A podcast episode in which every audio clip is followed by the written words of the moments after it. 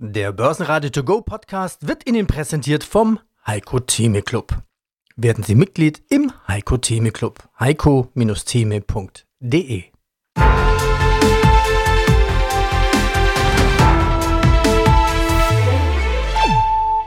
Börsenradio Network AG Marktbericht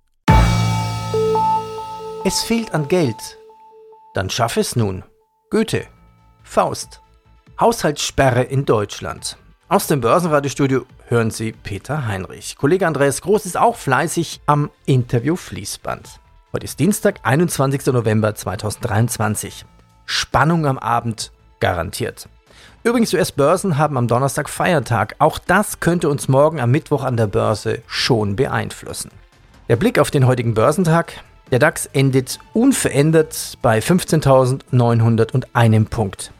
MDAX, SDAX und TechDAX verzeichnen dagegen Verluste. Der Eurostox 50 schloss mit einem leichten Minus von 0,2% bei 4.333 Punkten. Spannend wird es auch im Abendhandel. Das Protokoll der US-Notenbank und Nvidias Quartalsberichte stehen an. Siemens Energy und Morphosis zeigen starke Verluste, während der Bund mit seinen 29 Sondervermögen weiterhin für Diskussion sorgt. Ein Wirtschaftskommentar. Haushaltssperre in Deutschland. Nico Fried kommentiert in Fokus kritisch Habecks Rolle in der aktuellen Wirtschaftskrise. Er wirft ihm vor, keine Selbstkritik zu üben und fragt, warum er sich auf diesen unsicheren Boden begeben hat. Ja, guten Morgen. Ich bin Uwe Eilers, Gründer und Vorstand der Frankfurter Vermögen. Spreche noch mal kurz über Staaten. Haushaltssperre USA. Ja, da gibt es ja immer wieder diese Shutdowns. Wir Deutschen machen uns da ein bisschen lustig über die Amerikaner. Manchmal sagen, ja, bis sich Republikaner und Demokraten wieder einigen, dann ist alles okay. Das passiert jetzt aber auch gerade spannenderweise in Deutschland. Das deutsche Wort dafür heißt einfach Haushaltssperre. Das Bundesfinanzministerium erlässt eine Haushaltssperre auf die Ausgaben sämtlicher Ministerien. Sinkt dann der Wert einer Staatsanleihe? Nein, im Gegenteil. Also man muss ja sehen, äh, dadurch verschuldet sich der Staat natürlich weniger als vorher gedacht. Das heißt, dadurch haben wir weniger Angebot an Anleihen und das ist natürlich dann eher positiv.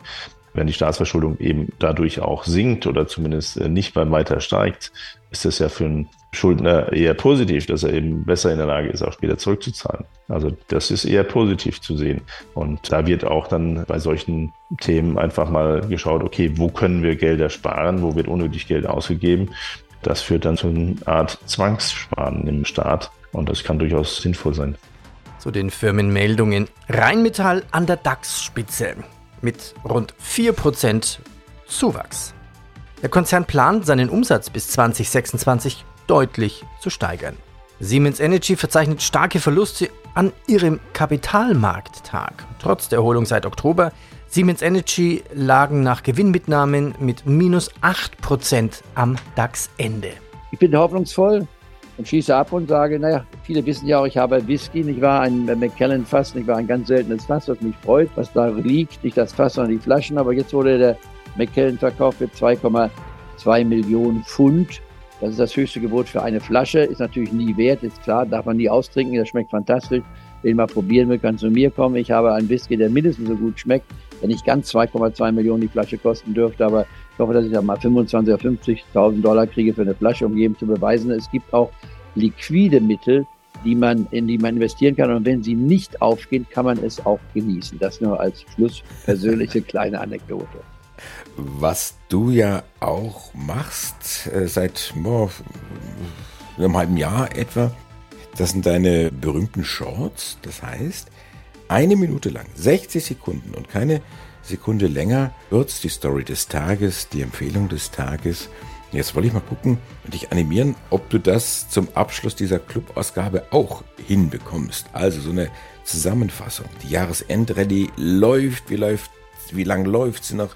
Wie sind die Aussichten der Konjunktur, Inflation, Zinsen, Börsen, Einzelwerte? Also viele Themen zusammengefasst in 60 Sekunden. Die Zeit läuft. Begrüße Sie heute, meine Damen und Herren, in einer Phase, wo man sich fragt, was ist noch bis zum Jahresende möglich? Ich glaube, dass wir die 16.000-Marke beim DAX-Index sehen werden, vielleicht sogar den Höchststand vom Ende Juli, der machbar ist. Wenn Sie sich fragen, wie kann ich das jetzt in einem Portfolio verwirklichen? Ich gebe Ihnen eine Idee.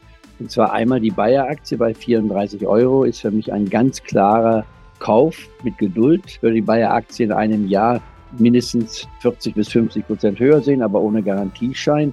Und ansonsten noch ein Nebenwert, obwohl ich normalerweise nur einen Wert nenne, ist es die Morphosis, jetzt bei 16 Euro. Sie hat sich halbiert von ihrem jüngsten Erholungstrend von 32. Hier gibt es Fragen, ob das neue Medikament so effektiv ist, wie man es vorstellt. Ich wünsche Ihnen jetzt noch ein erfolgreiches Wochenende zum Erntedankfest in den USA und freue mich auf die nächste Ansage, die beim Jugend morgen wieder fällig ist. Herzlichen Dank. Der Heiko Thieme Club. Teamview erhält die rote Laterne im MDAX mit einem Kursverlust von 12,4%, nachdem Permira Anteile verkauft hat. Morphosis erleidet Einbußen nach enttäuschenden Studienergebnissen zu Pela Bresib. Im SDAX stürzt Morphosis um über 21% ab. Mein Name ist Andreas Gassauer. Ich bin Vorstand und Gründer der Marinomed Biotech AG aus Korneuburg in Österreich. Sprechen wir kurz über das Hauptgeschäft von Marinomed, das Carigolose-Geschäft. Ich habe mich in der Apotheke mal wieder umgeguckt und das typisch deutsche Variante, also deutschen Apotheke, das Algovir geholt, das Nasenspray.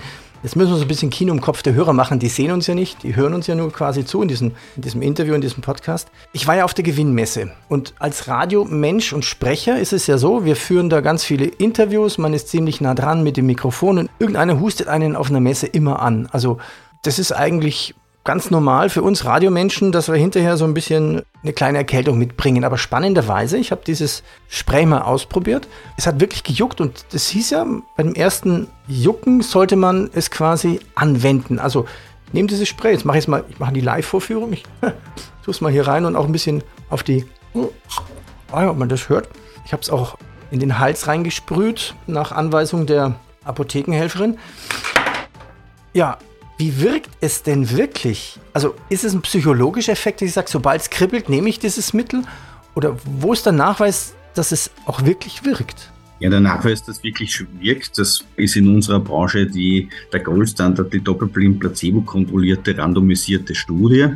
Da gibt es für die Karagelose-Produkte eine ganze Serie davon, unter anderem eine in Kindern. Und die wurden alle, bis auf eine Ausnahme mit Corona, alle bei Patienten mit frühen Symptomen von Erkältungen gemacht. Das heißt, die hatten, diese Patienten hatten Symptome nicht länger als 48 Stunden und haben dann mit der Behandlung begonnen. Und was dann passiert, wenn man sich das in die Nase sprüht, das erste Kribbeln, da haben sie ja schon ein Virus. Das heißt, sie haben in irgendeiner Form das Gefühl, es könnte, es könnte jetzt gerade losgehen mit der Erkältung. Wenn Sie dann das Produkt anwenden, dann verhindern Sie die weitere Ausbreitung der Viren in Ihren Hals-Nasen-Rachen. Bei den klinischen Studien hat sich gezeigt, dass man um Faktor 10 die Viren reduzieren kann, mit dem Effekt, dass die Menschen viel früher gesund sind. Und das Nette dabei ist auch, dass je schwerer die Erkrankung ist, desto stärker ist die Verkürzung der Krankheitsdauer. Wenn Sie nur einen sehr, sehr milden Schnupfen haben, der ohnehin zwei Tage dauert, dann können Sie den natürlich nicht mehr reduzieren. Aber wenn der richtig schlimm ist mit Hust und allen drum und dran und länger dauert, dann kann man den natürlich insgesamt dramatisch verkürzen. Und wenn Sie es gar nicht haben, so wie ich sehe das, also nur so die, ganz am Beginn ist, dann können Sie es unter Umständen ganz verhindern. Und das ist das Spannende bei dem Produkt, wenn man es regelmäßig anwendet, dass man sich eben vor solchen Infektionen schützen kann. Das ist dann bei einer schönen Studie mit Corona passiert, wo man Zeite, wo es noch zu Zeiten, wo es noch keinen Impfstoff gab, im Gesundheitspersonal das getestet hat und einen schönen 80-prozentigen Schutz gezeigt hat, der damals sehr wichtig war, auch heute noch sehr wichtig ist, weil wir wissen, der immunologische Schutz gegen die Corona-Infektion natürlich, egal ob es die Infektion ist oder die Impfung nur gering ist, man kann sich vor den schweren Verläufen schützen, aber nicht vor der Infektion selbst. Da hilft nur das Algorithm. Die Bayer-Aktien kämpfen nach dem gestrigen Kursverfall weiter. Analysten zeigen gemischte Reaktionen zum Pharmaprojekt Asundexian. Trotz steigender Autonachfrage in der EU verlieren Autoaktien im DAX. Nennen wir Fakten. Wie machen Sie es denn? Also zu wie viel Prozent Ihres Portfolios haben Sie Staats- bzw. Firmenanleihen? Ja, und nennen Sie doch mal ein paar Investments, wo Sie Anleihen investieren. Na gut, ich meine, im diversifizierten Portfolio haben wir aktuell 50-50 Aktien und Anleihen. Die Anleihen selbst sind derzeit nicht in den USA, weil wir weiter von entsprechend steigenden Zinsen ausgehen auf der einen Seite und äh, auch den US-Dollar halten wir nach wie vor für zu teuer, dass er eventuell fallen könnte gegenüber dem Euro. Wir sind eher tatsächlich in sehr kurzlaufenden Bundesanleihen oder auch sehr kurzlaufenden Unternehmensanleihen im Euroraum, aber wirklich sehr kurz. Das ist aber auch dann eher nur so 10 bis 20 Prozent. Wir sind viel stärker investiert in Anleihen anderer Märkte, beispielsweise norwegische Krone, wo wir Staatsanleihen über verschiedene Laufzeiten gekauft haben. Da gehen wir übrigens nicht davon aus, dass ja die Zinsen noch weiter steigen, auch am langen Ende nicht. Da denken wir, dass der Zinspeak auch am langen Ende erreicht ist. Ähnlich Polen zum Beispiel, polnisches Lotty. Mit der neuen Regierung gehen wir davon aus, dass sich die Lage da erheblich bessert, auch gegenüber den anderen Staaten und damit werden sie auch kreditwürdiger wieder. Deswegen sind wir auch in Polen investiert. Aber auch in den Randmärkten äh, sind wir deutlich investiert, beispielsweise in den stabilen Volkswirtschaften wie Indien, Indonesien, Mexiko, also das sprich in diesen Währungen, wobei wir da Anleihen von supranationalen Emittenten kaufen, um eine Ausfallsicherheit zu haben. Das sind Emittenten wie beispielsweise die Weltbank, die KfW oder Asiatische Entwicklungsbank, Europäische Entwicklungsbank, also alles AAA-Adressen. Wie kommen Sie gerade auf Indonesien? Also Indien könnte ich jetzt mir noch gut vorstellen. Aufstrebendes Land, viel investiert. Was sind die Argumente für Indonesien? Und spannend finde ich ja auch wirklich, dass Sie da einen sicheren Emittenten nehmen. Ja gut, ich meine, Indonesien ist durchaus ein sehr stabiles Land und hat viele, viele Einwohner, darf man nicht unterschätzen, weit mehr Einwohner als Deutschland und äh, ist eine stabile Volkswirtschaft mit stabiler Politik insgesamt. Und deswegen gehen wir davon aus, dass es auch äh, dort relativ stabil bleibt. Supranationale Emittenten nehmen wir deswegen in diesen Ländern, weil wir da einfach internationale Rechtssicherheit haben. Da können einfach die Staaten nicht einfach die Prospekte ändern was bei Staatsanleihen der Fall wäre. Oder auch andere Themen, die dann äh, natürlich äh, passieren können, wie beispielsweise Russland. Wir hatten auch russische Rubel vor dem Einmarsch der Russen, aber auch da supranationale Emittenten. Und dort haben wir die Zinszahlungen und auch die Rückzahlungen in US-Dollar quasi bekommen, während Staatsanleihen überhaupt derzeit nicht handelbar oder rückzahlbar sind. Deswegen hat man da dann auch solche Vorteile, die man dann mitnehmen kann. Und deswegen auch in diesen Ländern supranationale Emittenten. Was gibt's noch an Nachrichten? Positive News für TUI aus dem Tourismussektor und ein erfolgreiches Quartal für den Internetriesen in China Baidu. Delivery Hero und HelloFresh erleben weiterhin Druck auf den Aktien. Und nun hören Sie einen weiteren Ausschnitt aus dem DZ Bank Podcast Fit for Trading. Nummer 35, Thema Öl oder Öko mit Falco Block und seinem Studiogast Werner Eismann, Analyst für Energiewerte im Research-Bereich der DZ Bank. Pieke ich dann noch mal so ein bisschen rein in diese Strategie der Ölunternehmen als Ganzes. Ist das langfristige Ende des Geschäftsmodells von Shell und BP eigentlich nicht dann trotzdem schon absehbar, wenn, ja, auch wenn es ein bisschen noch dauern würde?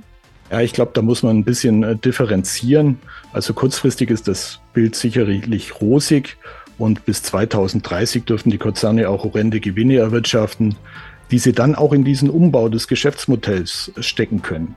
Und nach 2030 also die IEA hat drei, vier Szenarien und dieses mittlere, wo ich so als realistisches sehe, geht dann nach 2030 von einer stabilen bis leicht fallenden Ölnachfrage aus und zwar bis 2050.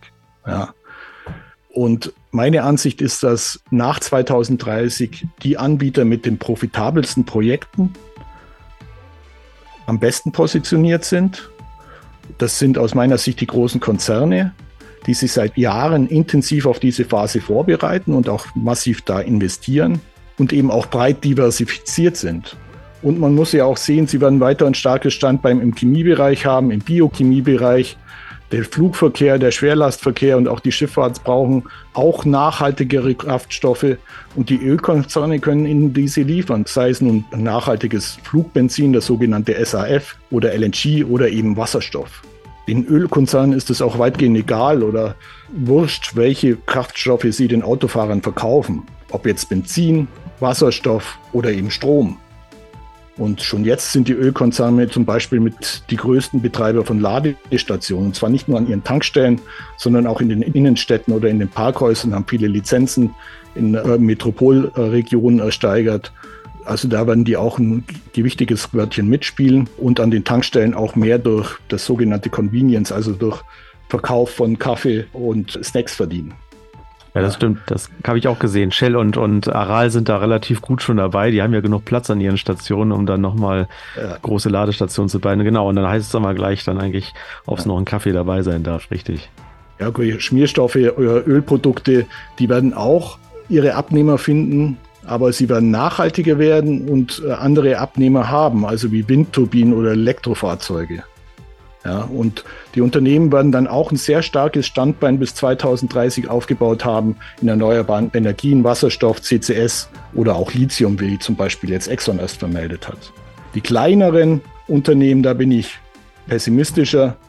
Die sind weniger effizient, sind stärker auf die Ölförderung fokussiert und die werden dann wahrscheinlich sukzessive verschwinden. Zum Abschluss des Tages noch ein weiser Börsenspruch von André Costolani. An der Börse ist alles möglich, auch das Gegenteil. Behalten Sie dies im Hinterkopf. Bis morgen. Alles weitere finden Sie auf börsenradio.de, besonders diese Interviews in Langform. Und wenn Ihnen dieser Podcast gefallen hat, empfehlen Sie uns weiter und bitte abonnieren Sie uns. Und Sie kennen ja das Spiel. Bitte bewerten Sie uns mit möglichst viel Sternen in Ihrem Podcast-Portal. Danke Ihnen. Börsenradio Network AG. Marktbericht.